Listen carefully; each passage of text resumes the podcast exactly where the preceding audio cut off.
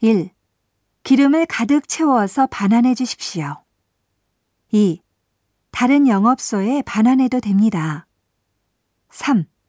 추가 요금이 부과됩니다. 4. 같이 가셔서 직접 자동차를 확인하십시오. 5. 연료 탱크 뚜껑은 이쪽입니다. 6. 조심히 다녀오십시오. 7.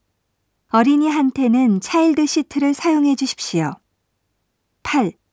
문제가 생겼을 땐 이 번호로 연락해 주십시오. 9.